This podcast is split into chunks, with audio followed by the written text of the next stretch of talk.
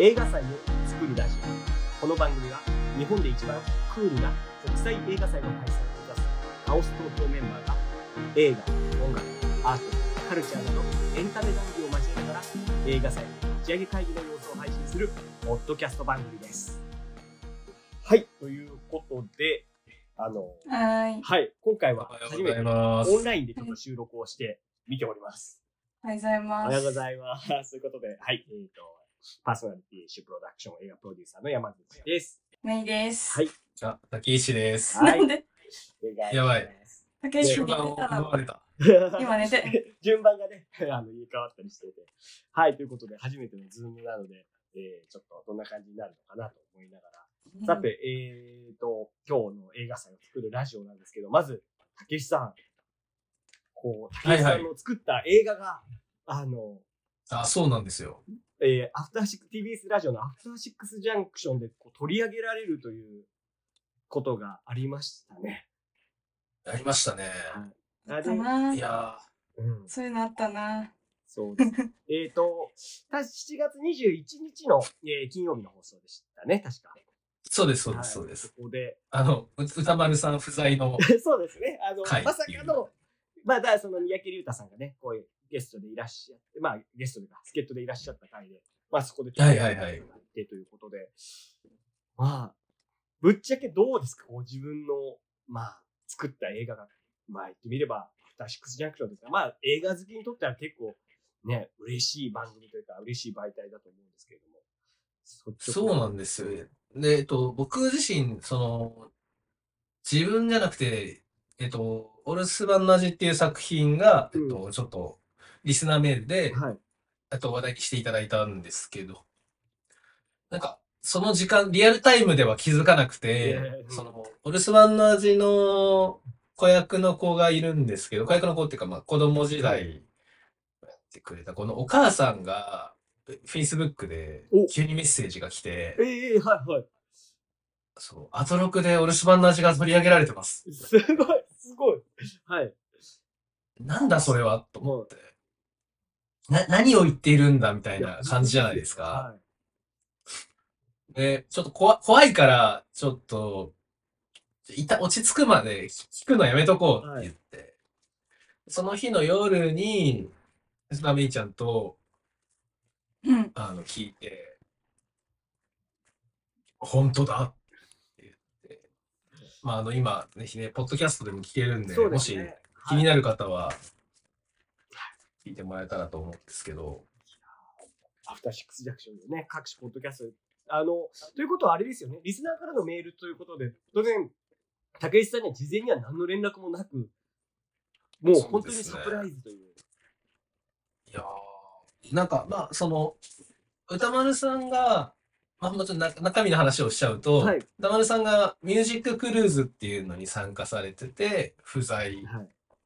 そのライブをやっているから、っていうところで、えーっと、レギュラーの山本隆明アナあのと、あの代打パーソナリティの三宅龍太はいさんが、あの、まあ、お留守番をしてる状態だと、あー、なるほど、なるほど。っっていうところに引っ掛けたメールだったんですけど、いや。うん割とリスナーメールの中でもなんか、ね、意味のあるリスナーメールというか、あ、そうそう。テーマにちなんだ大喜利的な感じだったからびっくりした。で大喜利的な流れで、お留守番の味の。うん、でそ、ね、結構、た、たか、高明、はいあの、あの、山田孝明、あの、結構、えー、どんなカレー、どうやって取られてんだろうな、みたいな、なんかそうっとりしてた。いや職務仕事でね。はい、山本隆さんはあの TBS のアナウンサーの中でもあの、ね、アフターシックスジャンクションの中でかなりえあの映画の中でのご飯シーンが好きいや、マジ、ちょっとね、変態、変態しかも、なんでしょう、あの、それも、汚面白いよければな。汚いほどいいっていう、ちょっと変態的な。あの、面白すぎるよな。聖なる鹿殺しとか大好きじゃないですか、あの人。ぐちゃぐちゃ食べるミートパスタがいいとかは言ってる人なので。いやー、よかったい。い。や、でも、そういうのじゃないけど大丈夫かなみたいな。はい確かにね。でも、うんせっかくね、紹介して、で、まあもちろん、いろんな映画が紹介されるからあれですけれども、ね、ぜひ見ていただいたらね、感想とかまた言ってくれるとすごい泣いちゃいますね。いやー、やばいですよね。ねそれでみね、まあ、10分だし、10分だっけ？うん、?10 分だしうん、見れ、見れるよね、みたいな感じになってたから、いやあ見てくれるんかなっていうね。ですね。そうですよ。なんかだから、あのね、あのもう本当に、こうやって紹介をしていただけるっていうのものすごい嬉しいなっていうね、僕もなんかこう、自分のことのように聞いてて、おおみたいな感じで、ね、楽しくなっちゃいました。なんかもう本当に、僕もちょうど映画館に行き来しながら、ちょうど金曜日で、あの、クローズを見た後、ミッションインポッシブルを見ようとしてるそのお往復の間に、往復というか移動の間に、うんもうね、その LINE を見て、うおおなんなんだこれはみたいな。ああの日ね、うん先週の。はい。だからもう、ミッションインポッシブルどころではないみたいな。ある種こっちの方が我々にとってはインポッシブルなことだと思ってたんで。いや、そうですよね。あ、でもね、デッドレコニング見たのね。見た見た。見ました。いや面白かったね。これはね、ちょっと何がいいって、あうんやられたね。その、やっぱり、あの、トム・クルーズさんのなんかその、サービス精神のやっぱ蒸気を一しぶりがちょっと、そうそうそう、もう、もう、うん、てんこ盛りじゃない。てんこ盛りです。はい。なんか普通に笑えるとこめっちゃあったよね。いや、今回ちょっとなんか笑い要素も多いし、なんなら、あの、いや、これすごいなと思うんですけど、今回その作品の中で結構冒頭に、ミッションインポッシブルとの、その、設定みたいなところをしっかり丁寧に話してて、意外と。なんか、これ、まさかって思うけど、このシリーズ重ねていく中で、やっぱりちゃんと新規にも見てもらえるようにしようってなっていくあたりすごく、そこも丁寧だなっていうのはすごく感じました。あ、ほ他の作品っていうか、ま、前作とか違うんだ？前作とかではもうそういうのは、特に IMF っていう細かな説明であったりとかっていうものはしたりはしない。私、そう、そう、なんでその前作とか違うんだって言えるっていう、うん。ということは、あの、初めて言いました。はい。ミッションインポッシブルをちゃん。と。初めてそうです。あ、なんか面白かったね。なんかほんとマジ、コントっぽいとこあってビビ、なんかビビったっていうか、あ、意外とこう笑える作品なんだなって。なんかちょ、トムがちょ一周というかまあ何周か回ってこう面白く見えちゃうっていう感じそれを楽しむ映画なのかなこれはみたいなそうね感じだったね。うん。必死すぎて逆に面白いみたいな。そうそうそうそう。そう。ね必死すぎて逆に面白いし、まあ僕個人的にやっぱミッションインポッシブルに関して言うと、やっぱりあのーまあ仲間が頼れるようで頼れないけど頼れるみたいな、あの絶妙なバランスがあそうそう今回まで。ーね、だって、今回もあの、ベグジーが一番ヒロインしてたからね。そうなのよ。一番もうなんか、あ、あって、このサイモン、ね、ペグジルス、ね、ベンジさんがちょっと、え、だ、大丈夫？この子って思いながら見させてもらえるっていうのが、いやー、楽しめる。ということでね、ミッションインポッシブル、デッドレコーニングパート1はね、本当に面白いんで、いや、これ映画館で見ないとちょっともったいないですよね、やっぱり。そうだね。ここまですごいものをちょっと見せてもらえると。確かにね。はい。ということで、うんで、あと、あの、クロース竹石さんがツイッターでね、あの、絶賛していて、私も、絶賛なのああ、見た見た。あの、クロ。スはね、素晴らしいいね。や私も見て、これはすごく丁寧に作られた映画だなっていうのを、いや、感じうました。ん。あの、し、なんか、クロースは結構人におすすめした映画でもあるかもしれない。うん。なんか、うん僕も、僕その予告しか知らなかったんで、そのいわゆる、その、まあ友達の、まあいろんな、まあジェンダーとかいろんな問題もあっての、まあある種裏切りみたいな話なのかなと。で、裏切りの結果の結末がラストに来るような映画なのかなと、勝手に思ってたんですけど、実はそこは家庭でしかないころに。そうなんだよね。うん早めにね、こう、うその後の方が重要っていうことが見ていくうちにわかるっていうね。これはすごく、その苦悩とかトラウマだったりとか、そうそうそう。これって多分、その、決してその、そういうショッキングな形じゃなかったとしても、そのある友達とうまくいかなくなった時のことを、こう、ふと思い出した時、あの時ああればよかったのかなっていう感覚をすごくなんか思い出させ、結構リアルに思い出させてくれるえーね、あの、いつも一緒に走こう、あ自転車で走ってた道がある日違う友達になってたりとか、こう、あるいは一人になってたりとかっていうところの対比がなんかすごく僕は、いやー、刺さるものがありましたね。これこれはなんかみんな刺さるよね。うん。なんかジェンダーも関係なくてかそもそもジェンダーについては触ねれてるようで、そんな明確に話してるわけじゃないからね。そうなんかインタビューとか読むところによるとなんか親密な関係っていうのがあるんだけど例えば分かりやすいところだとこう X ジェンダーの人がまあ X ジェンダーってその恋愛はい。に興味がないというか恋愛っていうものがちょっとわからない人がでも人は好きだからその友達以上の関係を作る。うん。でも恋人とは言えないから親密な関係っていうそういうなんかかうん。カテゴリーというか一応そういうのを結ぶっていうのがあるんだけどそういうことをうんなんかしインタビューの言葉で親密な関係性をこれは描いているんだっていうと。うん。まあ明確には決めてないけどあそういうことかみたいな。なんかそう割と怪物とかと比べられがちだけどそういう意味ではもっと広いねそうですね。誰でもこうスッと入っていける。どういう関係とかではなく人と人の話っていうのが、そうですね。だから、あーなんか、うんうん。いいなって、はい。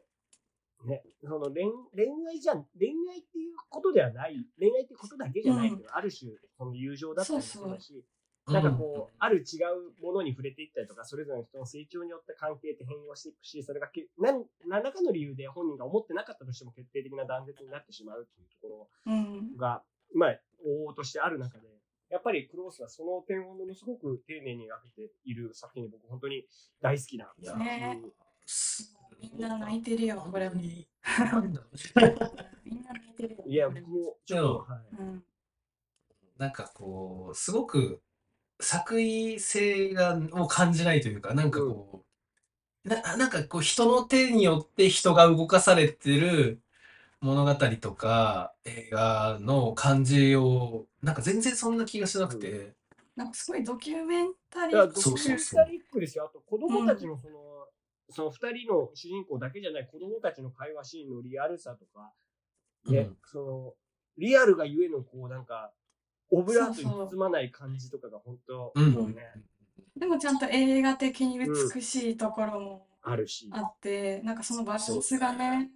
すごい、うん、個人的にこう顧みるようななんかこう自分だけに向けられてるような感覚、うん。そその世界の中に入っていくような感覚がすごいあったなって思った。いや、ということで。いや、うん。ね、大変面白かったですが、まあ、世間はね、今もう話題、持ちきりなのかわかんないけども、あの、君たちはどう生きるかがいよいようん、そうですね。されまして、僕はあの、いや初日に見に行ったんですけど、やっぱもおう、初日、満席ですよ。初日まあやっぱそうなんだね。すごいまんまとこうせ戦略というかね。うん。で、ハマりましたね。いや、でもね、見ないとわかんないんだもんね。見ないとわかんないんだけど、もうこれは見ざるを得ないじゃん。うん。いや、だから、すごい、その、うん、宣伝なしっていう戦略については、どうだったんだっていうのはすごいあったんですけど。あの、面白いのがね、あの、私が、あの、推している、あの、武田砂鉄のプリキンナイトというラジオで、その日ちょうど、あの、まあ、金曜日だからね、はい。今日公開らしいですねっていう話をしてて、なんか、僕見てないですけど、こう、中身をちょっと考えています。考えてきました。予想してみたいなそう、予想、予想していきましょうみたいな感じで、めちゃめちゃこう、なんか、あの、砂鉄さんってなんかそのジブリの熱風だっけ？冊子あるじゃん、はいジブリの。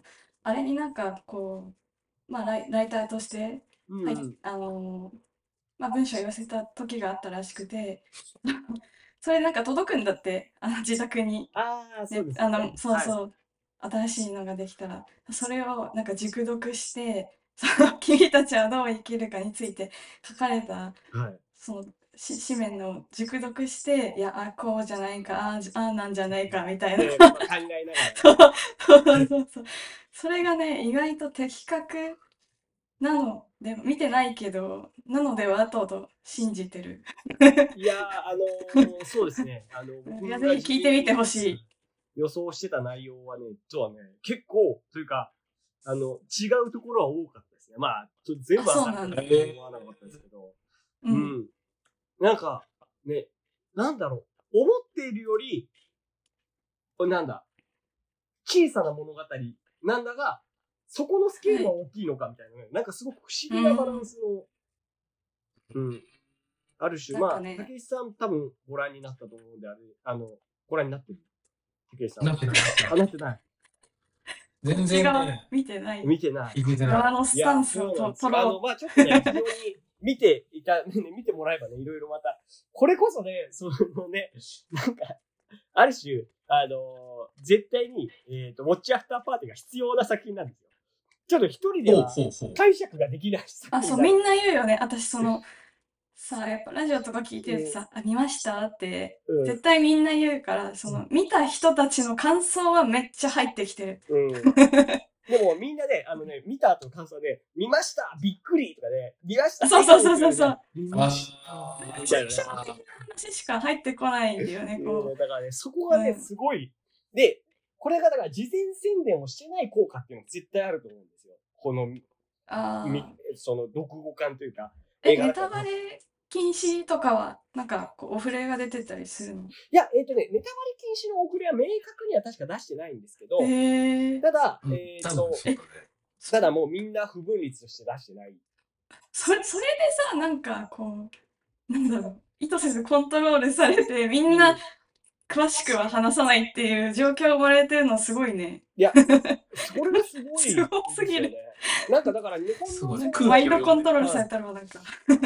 ここ数年、特に、あの、ネタバレを、むしろ、あの、積極的に公表側がネタバレしないでって言っているか、あの、作品も多いじゃないですか。うんうんうん例えば、あの、えっ、と、新エヴァンゲリオンとかそうでしたよね、あれ。公あ、開して。あの、2週間ぐらいはネタバレ禁止っていう形で、うんやっていたりまあ、あと、スラムダンクもそんな感じだったと思そう。はい。あの、そうね、最初言ってたね。最初はそのネタバレ禁止みたいなこと言ってたんだけど、まあ、まあ、ね徐々にはい。いいよってことかな。スラムダンクでネタバレも何もっていう話なんだけどな。まあ、そうそうなんだまあまあ、みんな予想がつくじゃんっていうね。あれでしょっていう予想がつくからあれなんですけど。うんいや、だからそう、新ゲームだって、スラムダンクだって予告編、予告が予告じゃななかったけれども、それですら多少なんとなくこういう話だろうなっていうのはわかるわけですよ。で、でだって、そもそもスラムダンクはバスケットの漫画であって、あのキャラクターたちが出てくるってことはみんなわかってるし、新エヴァもそうだし、君たちはどう生きるか、本当に初日まで、その、あの、青い鳥のパンフレット、あ、パンフレットじゃない、ポスターしかなくて、うん。なんならパンフレットすら販売してなかったんですよ。え、ないの？ない。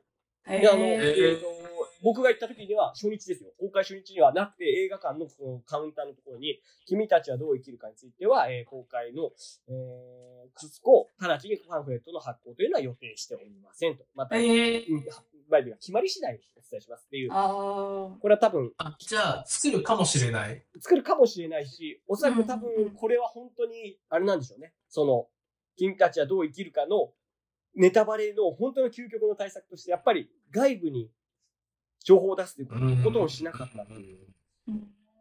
え、なん。か、それってすごいさ、ある意味、一番こう、は、早尾が早尾が望ん。でる環境というかさ、まさにジブリが望む環境ってす感じる。そう、なん。か、考察とか別にいいん。ですみたいなうん。スタンスそうそうそうそう。なのかなって思う。うん。うん。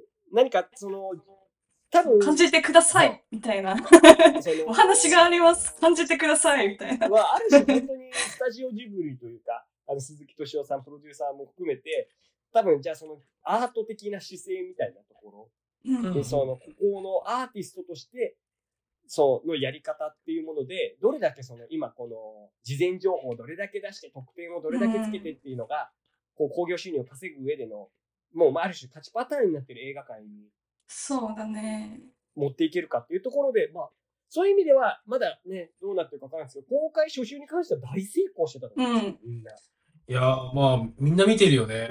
みんなマジ見で見てるね。うんそう。だだけど、もうこれ早くウォッチアフターパーティーをね、これジブリが主催してくれるぐらいやってほしいけど、多分ジブリは、ね、あだからその、やらないそうじゃい。ないんだよ、きっと。ウォッチアフターパーティーも違うんだよ。その、これは難しいですね。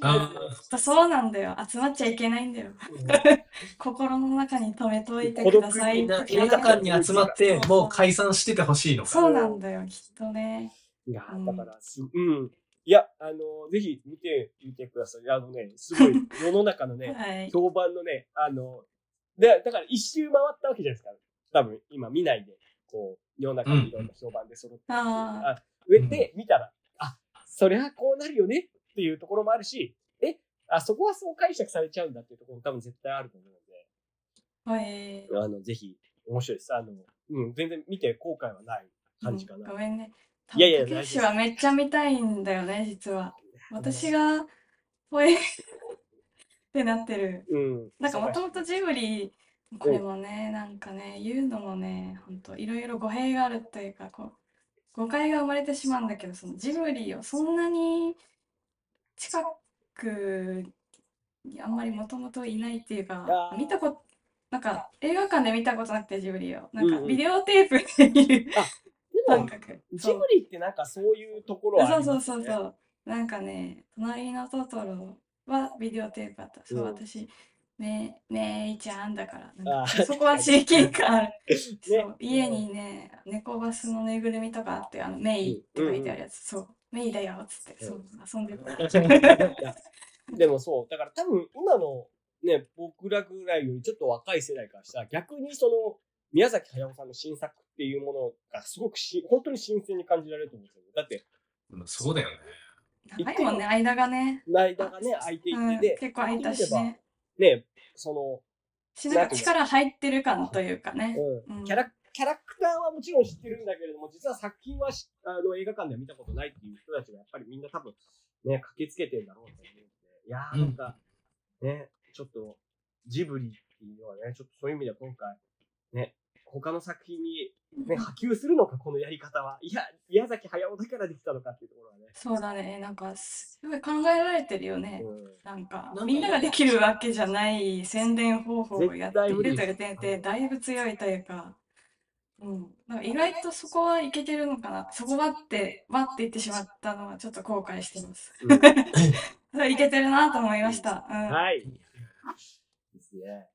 ということでね、まあ、本当にいろいろありますけども、なんかね、こう、事前にね、ネタ、ね、こう、ネタバレなしで見るっていうところの面白さも触れて、ある種ね、体験イベントとしてすごい楽しかったですし、あ、ね、えージブリが主催したいな、我々が主催すべきなのかなんてね思いながらね。